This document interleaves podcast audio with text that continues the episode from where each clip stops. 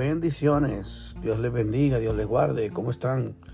Espero que estén bien, de bien, de bien. La gloria es para Dios.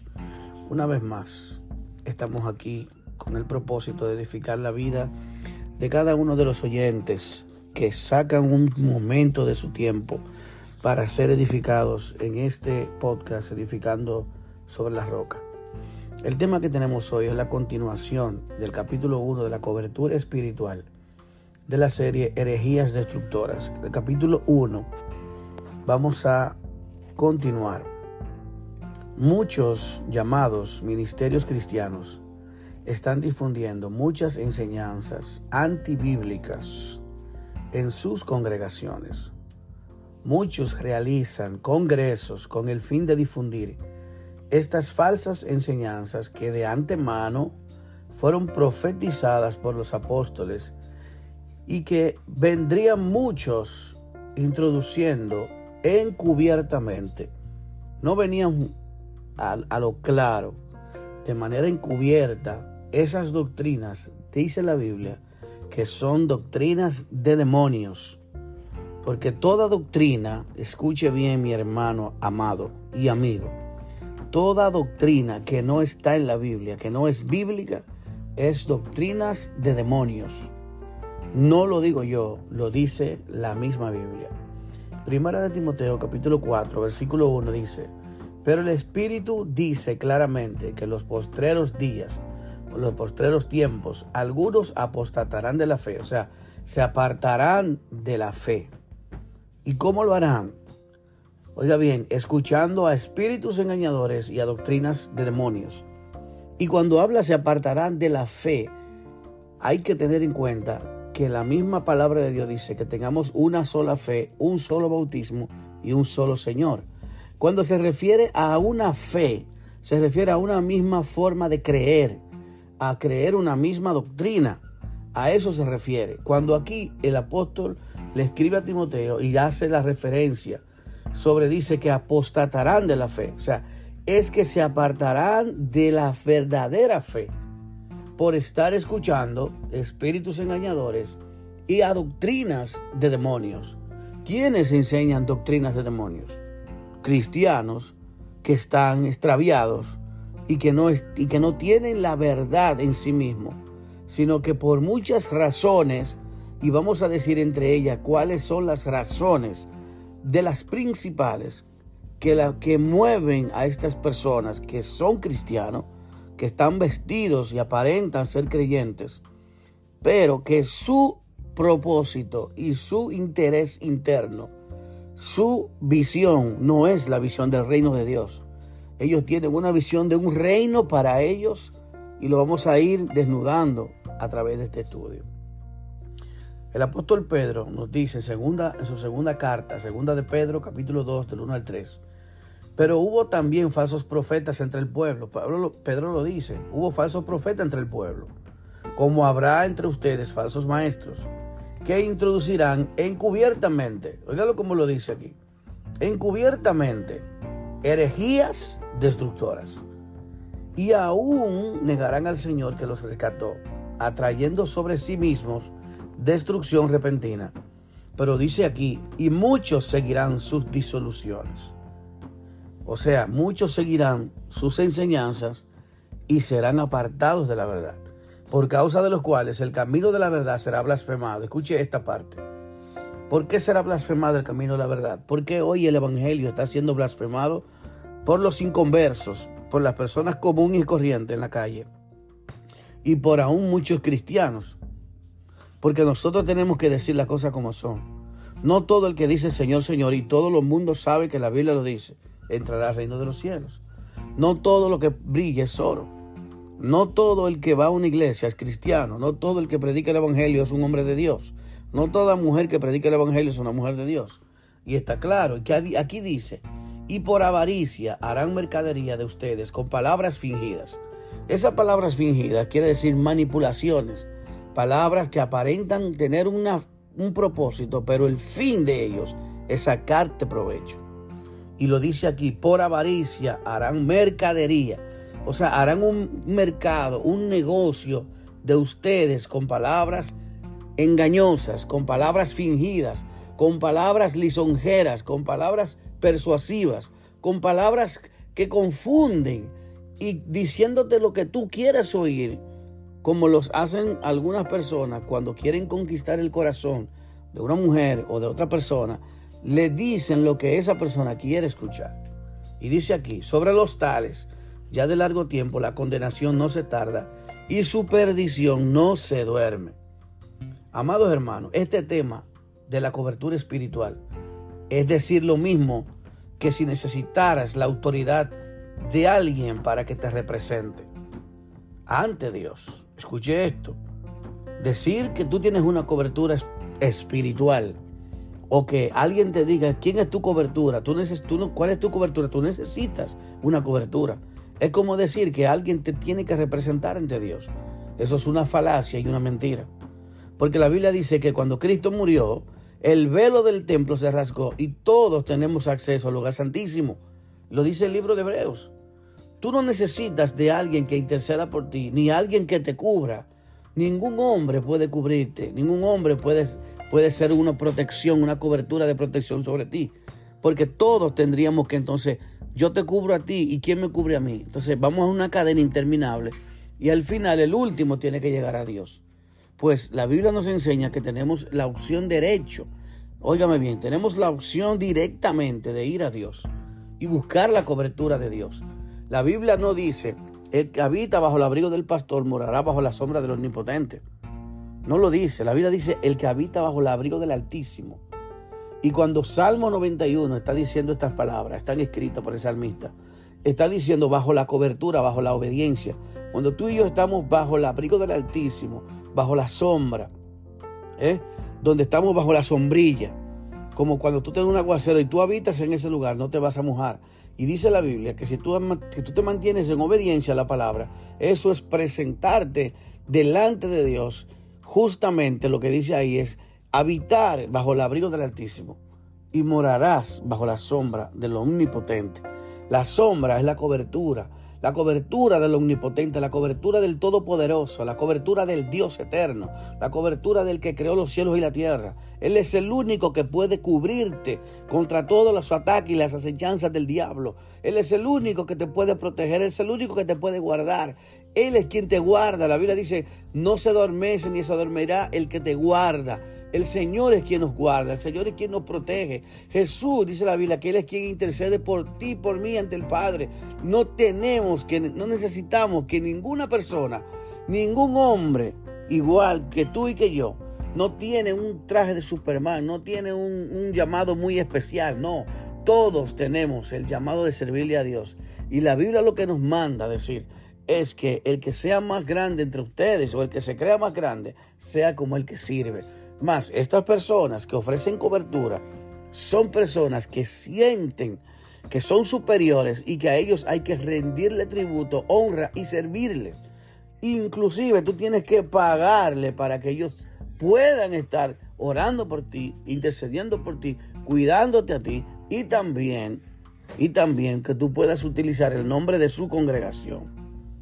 Bendito sea el Señor. Dice aquí también, amados, según el estudio que preparé para, para ustedes, dice, esto es tan falso, pero muchos han caído ante la mentira de estos falsos y engañadores y negociantes de la fe, ya que como requisito, tú no solo tienes que estar sometido a sus reglas, no solo eso, sino que también debes darle los diezmos de los diezmos y así aumentar sus ganancias deshonestas toda iglesia, ¿qué es lo que promueve el, esta cobertura espiritual? Que estos pastores, que algunos tienen un poquito de renombre porque tienen redes sociales, porque otros lo han hecho virales, pues comienzan a tener adeptos, a hacer proselitismo y hacen actividades en sus congregaciones, congresos para invitar a todos los pastores, luego que los pastores están ahí con sus iglesias pequeñas iglesias que van subiendo, que están en los diferentes lugares, le ofrecen y le manipulan con la palabra como que necesitan una cobertura, que si ustedes quieren pertenecer a este ministerio, Dios lo va a bendecir, porque este ministerio es bendecido, Dios, este hombre ha sido elegido por Dios. Si ustedes están bajo la cobertura, bajo, es como si alguien te patrocinara, como si tú necesitaras el patrocinio de un hombre de Dios, de renombre, para que entonces las cosas comiencen a girar a favor tuyo. Eso es lo que se promueve y eso es lo que se dice en un lenguaje un poquito eh, confundido, un poquito eh, envuelto como en un, como en un, algo como jugoso, algo que aparenta ser bueno. Por eso dice aquí persuasivas. Por eso dice la Biblia, con encubiertas, esas herejías encubiertas, serían como, como un regalo, pero que a la vez tiene un veneno mortal que te puede engañar. Dice lo siguiente, amados. Vamos a ver también, vamos a ver qué dice la Biblia sobre esta mentira de la cobertura. Isaías 30, versículo 1. Hay de los hijos que se apartan, oiga bien, dice Jehová, para tomar consejo y no de mí, para cobijarse con cubierta y no de mi espíritu, añadiendo pecado a pecado. Oiga bien, Dice que hay de los que se apartan, de los hijos que se apartan, dice Jehová, para tomar consejo, o sea, para recibir el consejo. Y no de mi espíritu, y no de mí, dice, y para cobijarse con cubierta y no de mi espíritu. La cubierta que Dios quiere darte, la cobertura que Dios te quiere dar, es Él que te la quiere dar. La única cobertura que tú y yo necesitamos es la cobertura del Espíritu. Es la protección del Espíritu. Es la guía del Espíritu. Es el favor del Espíritu. Es el Espíritu Santo que está en, nosotros, que es la que nos santifica, que es la que nos aparta, que es la que nos consagra y es la que nos hace aceptos ante Dios. Bendito sea el Señor. En la palabra de Dios para todos, el mismo capítulo de 30 de Isaías, versículo 1, dice la palabra del Señor. Bendito Dios. Y quiero leer algo primero. Dice, esto es como un pacto también, donde te comprometes a seguir sus reglas y ellos te dan su nombre, como si fuera una adopción espiritual, estos también promueven la llamada paternidad espiritual. Usted ve esas iglesias que dicen iglesia tal y tal y tal y que tienen esos mismos nombres con el mismo logo en diferentes lugares. Todas esas iglesias pertenecen a lo que le llaman concilios o ministerios. Algunos le llaman ministerios apostólicos. Todo eso falso. Esos ministerios en la mayoría de los casos, o en todos los casos, vamos a poner eh, esta parte que voy a decir. Cada ministerio que es hijo de otro, o sea, que tiene el mismo nombre, es como si fuese una pequeña sucursal. Siempre va a haber una iglesia madre, que es la que donde salieron los primeros, las primeras iglesias, y algunas iglesias pequeñas incluso entran a ser parte de estos ministerios o de estos concilios porque los pastores son seducidos, son atraídos por las ofertas, las supuestas coberturas y ciertas cosas que ellos les le llenan la mente y el cerebro y los manipulan para que vengan. Pero a cambio de qué? A cambio de que tú le des los diezmos y los diezmos de cada una de, de, lo, que tú, todo lo que tú recibas. Si recibes semanal tal cantidad de diezmos, tienes que sacar los diezmos de tu iglesia para llevarlo a la iglesia madre. Y así por el estilo, todas las iglesias en particular tienen que hacerlo. Y todo esto, amado, lo que hace es que esa persona es el líder de la iglesia madre, que en la mayoría de los casos, no en los concilios porque se manejan diferentes, pero en estos ministerios apostólicos nuevos, que son totalmente, que no son de Dios, manejan las finanzas a su discreción. De tal punto y de tal modo que nosotros podemos ver cómo hombres aquí en, República Dominicana en Estados Unidos eh, y en muchos, todos los países del mundo, estos ministerios, estos hombres que se autoproclaman como apóstoles, porque ellos no se, que se creen que son seres súper espirituales, porque ellos tienen la capacidad espiritual porque para ellos cubrirte. Y entonces ellos son pastores de pastores. Ellos se sienten que son eh, que tienen una, una cobertura especial de parte de Dios, que tienen un llamado especial de parte de Dios. Por ejemplo, esas personas que reciben todas esas finanzas de otras iglesias pequeñas o de medianas o como sea que la tengan, a veces tienen 100, 50 y hasta más iglesias bajo su patrocinio, bajo su cobertura. Todo ese dinero lo recibe la iglesia central y ese líder lo maneja a su discreción. Por lo tanto, por eso usted ve a ellos con, con riquezas, usted lo ve a ellos con buenos carros, usted lo ve a ellos incluso con buenas casas, usted lo ve a ellos con propiedades en diferentes lugares, usted lo ve a ellos comiendo de restaurante todos los días, usted lo ve a ellos pagando hoteles, usted lo ve a ellos viajando, sus hijos estando en mejores colegios que los suyos, y usted y yo somos los que ofrendamos, los que diezmamos y los que llevamos nuestra contribución. Y estas personas lo manejan a discreción, de tal manera que hoy en día el Evangelio está desacreditado por causa de estos por causa de muchos aprovechadores y engañadores que se han aprovechado de manera deliberada y de manera manipuladora de las finanzas. Mas sin, oiga bien, sin embargo, quiero, quiero decirle esto. El apóstol Pedro en una ocasión fue a orar al templo de la hermosa para orar por uno, iba a orar. Y uno cojo que estaba ahí en el templo de la hermosa, levantando sus manos, esperando recibir de este algo, dice la Biblia, cuando le dice, levanta las manos, Pedro le dice, no tengo ni plata ni oro, más lo que tengo te doy. En el nombre de Jesucristo, levántate y anda. Ese hombre de Dios, el apóstol Pedro, sí tenía el poder de Dios. Dios lo levantó, lo hizo milagros, pero la parte que yo quiero resaltar aquí es que cómo es que el apóstol Pedro dice que no tiene ni plata ni oro y la palabra de Dios dice que los demás hermanos vendían sus propiedades. Escuche bien esto, escuche bien esto, por favor. Y vendían sus propiedades y lo ponían bajo los pies de los apóstoles, o sea, bajo el cuidado de la administración de los apóstoles y de, Pedro y de todos los demás. Sin embargo, ¿qué hacían ellos? La Biblia dice que en la iglesia no había necesidades, no había necesitado en la iglesia, porque se repartían conforme a la necesidad de cada uno el que no tenía trabajo, las viudas, los huérfanos, los, necesitados, estaban todos cubiertos, se repartía de manera equitativa, porque había una dirección del Espíritu Santo y había temor de Dios.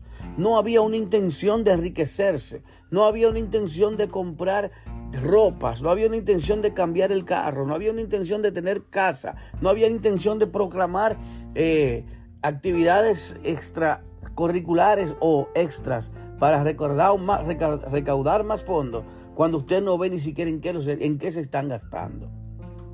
Cuando usted mira cada domingo cómo se viste, que anda vestido, ¿verdad?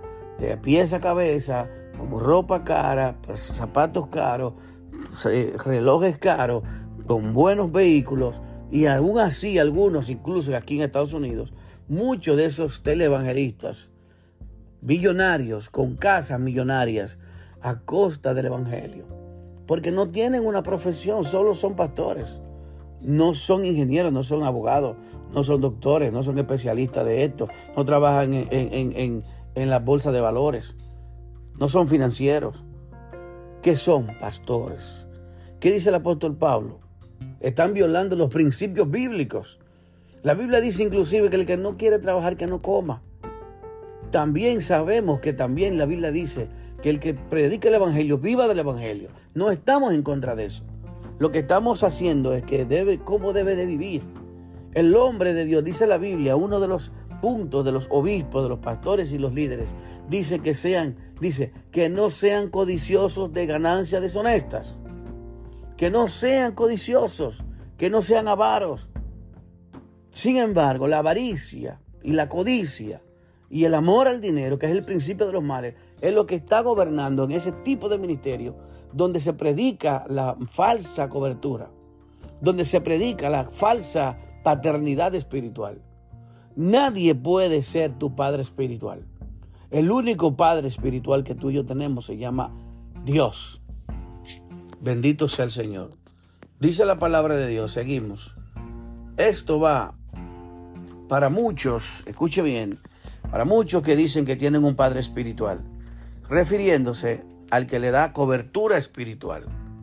Pero no quiero adelantarme, porque quiero hablar de esto, sobre lo que le decía del pacto, que esta cobertura aparentemente es como se sella, se firma, se hace un acto un acto bien solemne donde las, esos pastores que van a entrar en, el ministerio, que van a ser parte del ministerio X, estos tienen que firmar y, son, y hacen una firma donde se comprometen a, establecer y, y a cumplir el pacto. ¿Cuál es el pacto? Bueno, que tienen que someterse bajo todas las reglas e enseñanzas y todas las directrices que tenga la iglesia madre. Todo tiene que regirse así. No se puede tomar una decisión eh, aparte. Tiene que todo ser regido por la principal iglesia. Y tienen que estar sujetos a todo lo que se vaya a hacer. Y el que no está sujeto a eso tiene que irse. Y ellos pueden poner otro líder ahí, otro pastor, y tú te vas. al que tú seas el pastor, te vas. Ponen otro por ti. Como lo hacen los concilios, que mueven los pastores de aquí para allá, de allá para acá, de aquí para allá, como les da la gana. Como les da la gana. Aquí es. Entonces, ¿qué sucede con esto, amado? Que el compromiso es que el pastor debe de fielmente llevar los diezmos de los diezmos de su iglesia a la iglesia madre. ¿Y qué sucede, hermano? La iglesia madre se enriquece, crece más, porque entra mucho más finanza, y las pequeñas iglesias que son pequeñas, en vez de recibir de la grande, al contrario, tienen que darle ellos a la grande. Y entonces esa es la parte donde tú te conviertes como en una pirámide donde como si fuera el producto X que se, que se vende, que si yo te meto a ti como vendedor y luego tú vendes, yo gano por lo que tú vendes, pero si tú crees, metes más personas, esas personas también están por debajo de ti y yo vengo siendo la iglesia madre, tú vienes siendo eh, lo que, los hijos, que se, tú te multiplicas y creces y yo voy ganando de acuerdo a todo lo que los demás va vendiendo. Eso es piramidal. También en la iglesia se hace eso lo han convertido en un negocio redondo. Y esto es lo que estamos denunciando a través de este tema. Denunciando muchos falsos que están haciendo eso, que están convirtiendo a la iglesia en negocio. Y por esto, dice la Biblia, por causa de esto, el camino de la verdad sería blasfemado. Hoy en día, decir soy un pastor, para muchos, no como antes, te veían con honra, te veían con respeto, te veían con muchas cosas. Ahora no. Ahora te ven hasta con ira, con enojo, como, mira este, este aprovechador, este ladrón, y cuántas cosas pueden pensar. Y claro, porque unos lo hacen, todos pagamos el precio. Y este es el problema que está pasando. Dice aquí en primera, en Isaías 30, versículo 1, en la palabra de Dios para todas, dice, hay de los hijos rebeldes, dice Yahvé, que ejecutan un plan, pero no mío y hacen un pacto, pero no de mi espíritu, con el fin de añadir pecado con pecado. Bendito Dios. Dice también, esto va para lo que, para lo que dicen que lo que dicen que tienen un padre espiritual. Y lo voy a hacer aquí. Dice, refiriéndose al que le da cobertura espiritual. Mateo 23, del 8 al 12, dice, pero no permitan que ustedes se les llame rabí, porque tienen un solo maestro y todos son hermanos. Y no llamen padre a nadie en la tierra porque ustedes son, tienen un solo padre y Él está en el cielo. Entonces, ¿qué dice? Que no llamemos padre a nadie. Dice la versión Reina Valera 1960, eh, Mateo 23, verso 9, dice, y no llaméis padre vuestro a nadie en la tierra, porque uno es vuestro padre, el que está en los cielos. Por eso mismo, es que la palabra papa, en muchos de los casos, en todos los casos, eh, es de la palabra latín de padre, de papá. ¿Qué significa padre espiritual? El papa es el padre espiritual de todas las iglesias católicas y de todos los sacerdotes. Entonces, en este caso, el, también la iglesia cristiana ha creado sus propios papas, sus propios papas, no uno, muchos. Porque cada red apostólica, como ellos, como ellos les llaman, red apostólica, tiene su papa, o sea, tiene su cabeza espiritual, tiene su padre espiritual. Gloria a Dios. Cada uno de sus iglesias que recibe su cobertura, vuelvo y repito, debe de dar la contribución de los diezmos de los diezmos como si fuera pagando una membresía al mejor estilo de los negocios multinivel. Segunda de Pedro 2, del 1 al 3, ya lo leímos, de los falsos profetas. Dice, dice también, estos han convertido el Evangelio en un negocio redondo, pero ¿a qué costo? A costa del repudio de los que conocemos y predicamos la verdad. Nosotros somos repudiados por muchos. Somos repudiados por muchos. Y también repudiamos estas enseñanzas. Pero también nos repudian los de afuera, porque los de afuera repudian ese tipo de personas. Hermano, yo repudio a una persona que predique que solo le importa el dinero, porque no estoy de acuerdo con, con eso. Yo no estoy de acuerdo. Usted no tiene que mirar. Dios suplirá conforme a sus riquezas en gloria lo que tiene que dar. Pero quiero decir esto muy claro. Hay mucha gente que quiere meterse a pastor solo por el dinero. Jesús lo dijo que habían dos tipos de pastores. Él dijo, el buen pastor, que es aquel que da su vida por las ovejas, que no vive por el dinero. Pero hay otros que son asalariados, que fue el mismo Jesús que lo dijo.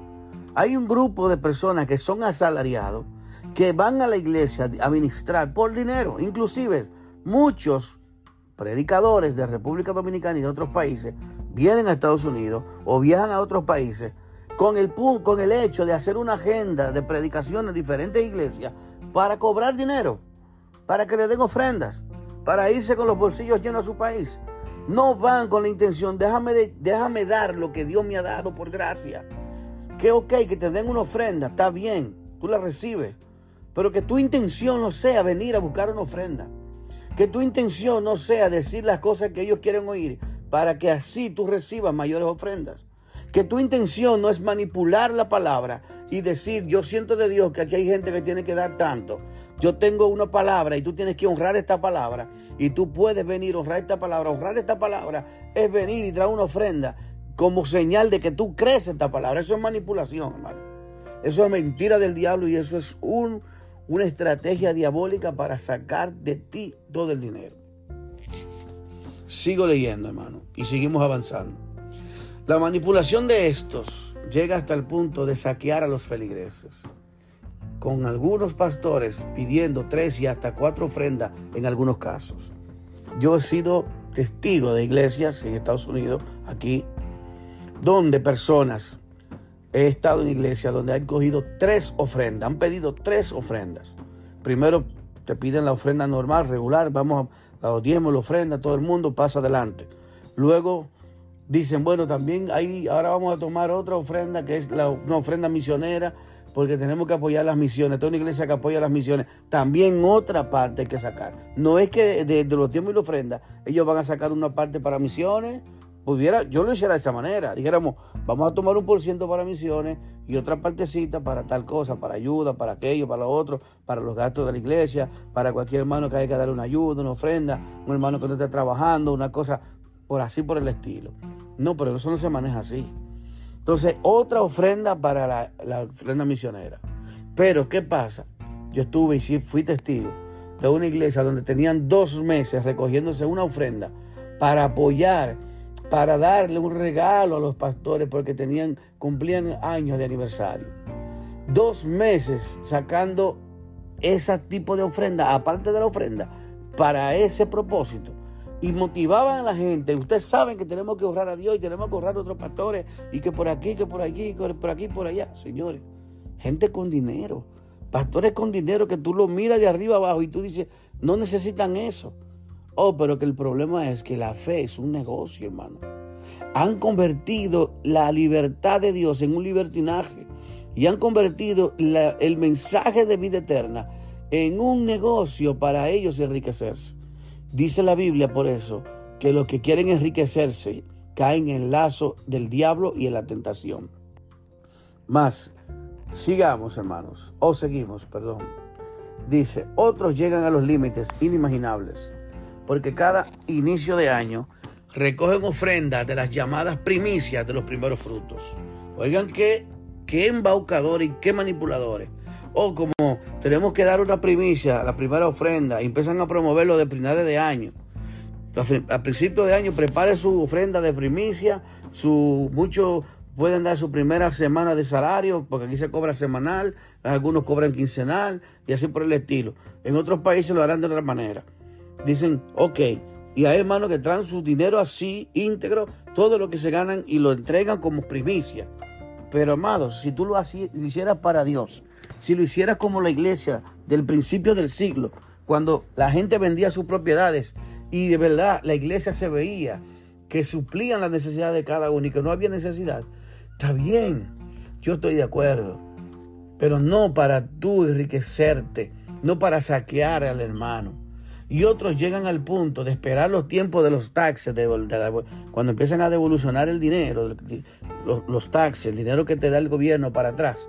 Muchos comienzan a hacer actividades, congresos, y empiezan a invitar personas y empiezan a decirle, que, aquí, que hagan un pacto, que recibieron una palabra de Dios, que Dios le habló, que esto es un hombre de Dios, que esto es una casa apostólica, que esto es una casa de, fe, que esto es una casa de, poder, que esto es una casa de, que, va a llegar a las naciones, que tenemos que empezar a, sembrar aquí, porque Dios te va a bendecir, Dios te va a prosperar, Dios te va a enriquecer, tus negocios van a prosperar, tu casa va a prosperar, tus hijos que están apartados van a venir, o sea, como vamos a hacer un pacto con Dios Vamos a contratar a Dios, vamos a buscar una forma para que Dios entonces le, vamos a sobornarlo, para que Dios nos dé, le vamos a dar dinero a ustedes, a, los pastores, a los líderes, a la iglesia. Entonces Dios, vamos a orar por ellos para que entonces Dios le dé a ellos todas sus peticiones. La Biblia dice que si pedimos alguna cosa conforme a su voluntad, Él nos oye. Tantas cosas, hermano, antibíblicas que se están enseñando, que si la iglesia tuviera conocimiento y discernimiento del Espíritu, no estuviera sentado en asientos que están ocupando gente en algunas iglesias. salieran de ahí, como dice la Biblia, sal de ahí por lo mío, sal de ahí por lo mío y no partícipe, no seas partícipe de sus obras. Bendito sea el Señor. Estos llamando supuestamente, haciendo pactos con Dios, cuando el único que puede hacer pacto es Dios. Dios el que hace pacto. Bíblicamente, Dios es el que pacta con el hombre. No tú le pones condiciones a Dios. Señor, ve, voy a pactar contigo. Yo voy a darte tanto para que tú me des tanto. Eso no es de Dios. La Biblia no enseña eso. Y estas personas son tan mentirosos que hasta dicen que Dios se lo dijo.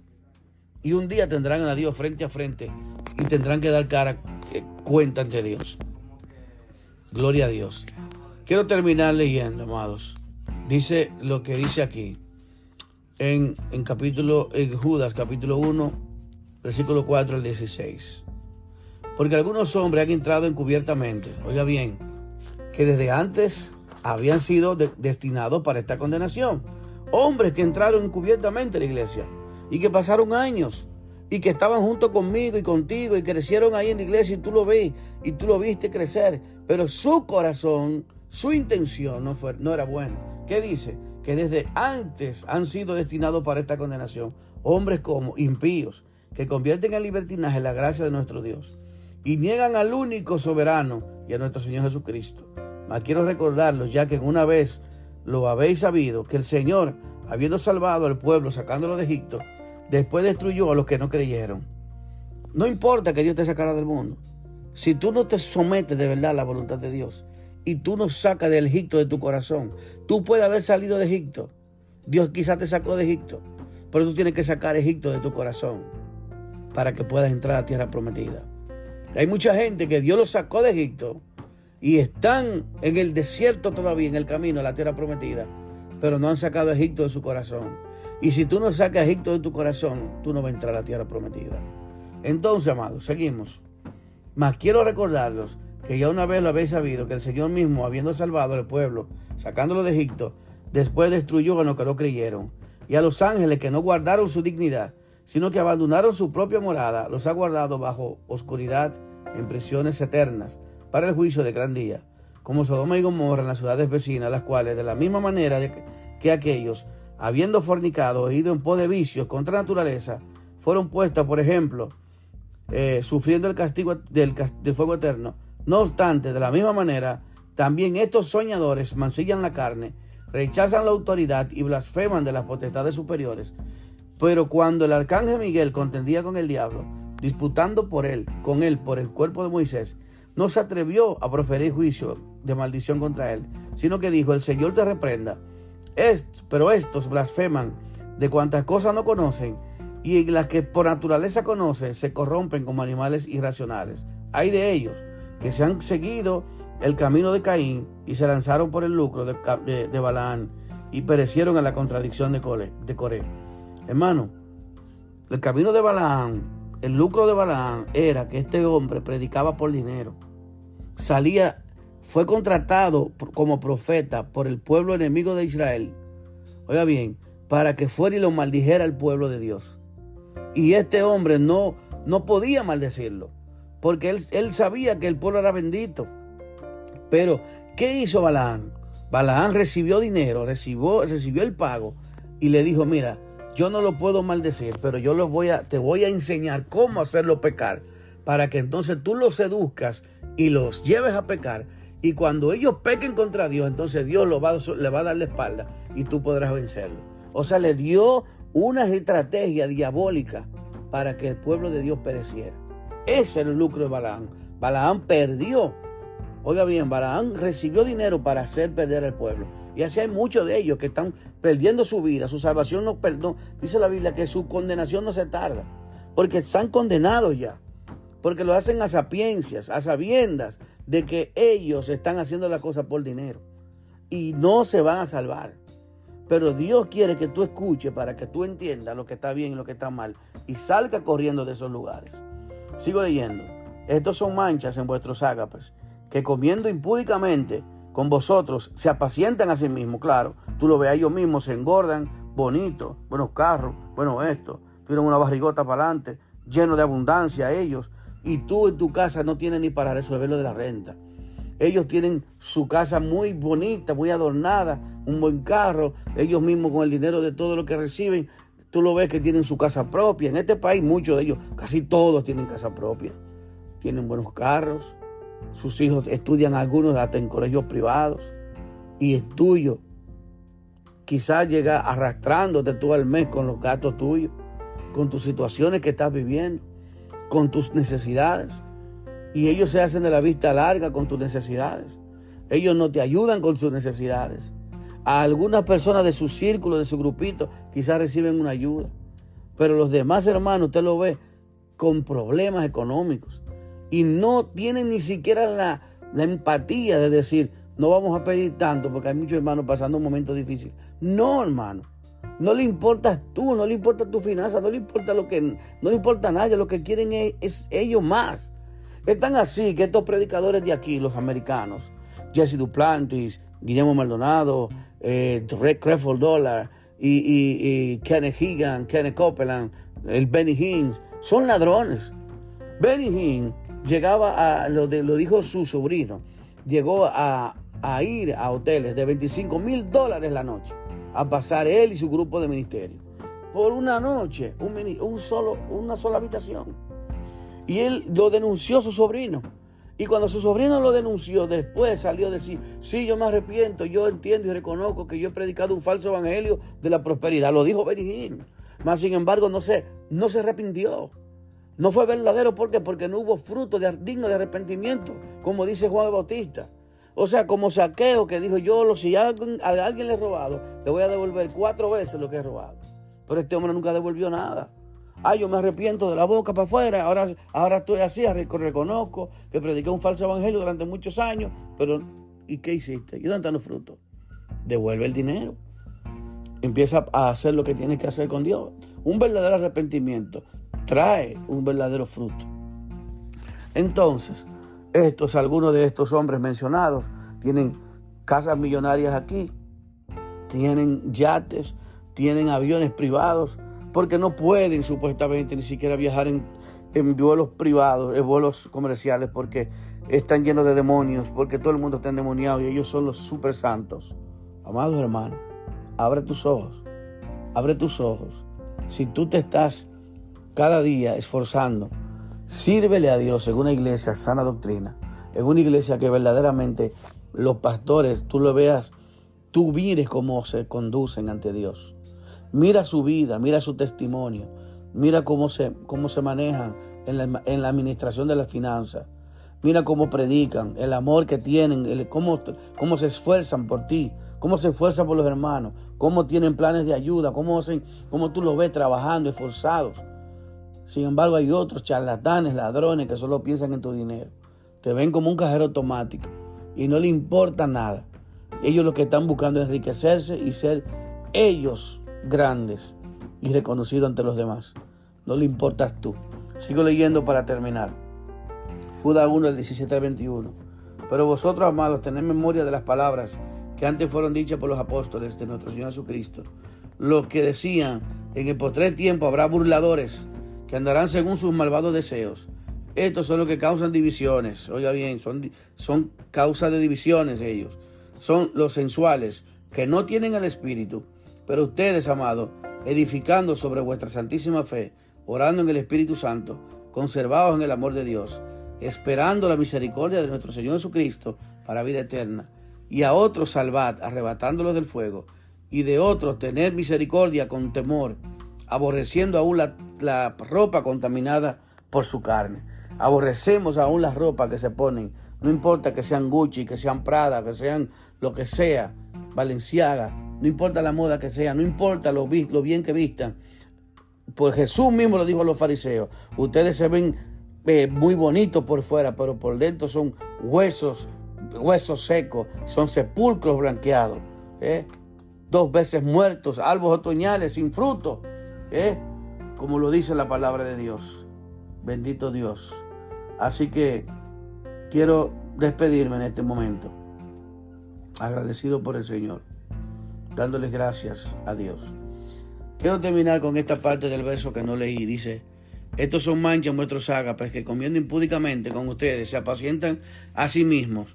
Nubes sin aguas, llevadas de acá por allá por los vientos, árboles otoñales, sin fruto, dos veces muertos y desarraigados, fieras ondas del mar, que espuman su propia vergüenza, estrellas errantes, para las cuales está reservada eternamente la oscuridad de las tinieblas. De esto también profetizó Enoch, séptimo desde Adán, diciendo, He aquí viene el Señor con sus santas decenas de millares, para hacer juicio contra todos y dejar convicto a todos los impíos de todas sus obras impías que han hecho impíamente, y de todas las cosas duras de los pecadores impíos han hablado contra él. Estos son murmuradores, querellosos, que andan según sus propios deseos, cuya boca habla cosas infladas, adulando a las personas para sacar provecho. Cosas infladas que habla su boca, lo que quiere decir palabras mentirosas, que son manipuladores, que son eh, eh, eh, hipócritas porque te dicen cosas para que tú te sientas bien y son aduladores también para sacarte provecho. Así que quiero dejarlo hasta aquí, el primer capítulo de este tema de la cobertura espiritual y de la serie Herejías Destructoras. Espero que tú lo analices, que lo escuches y que busques los versos que hemos leído para que lo corrobores cada uno de ellos porque lo que queremos es que tú conozcas la verdad y la verdad te haga libre. Dios te bendiga y Dios te guarde. Y seguimos en este podcast edificando sobre la roca. Dios te bendiga y Dios te guarde. Bendiciones.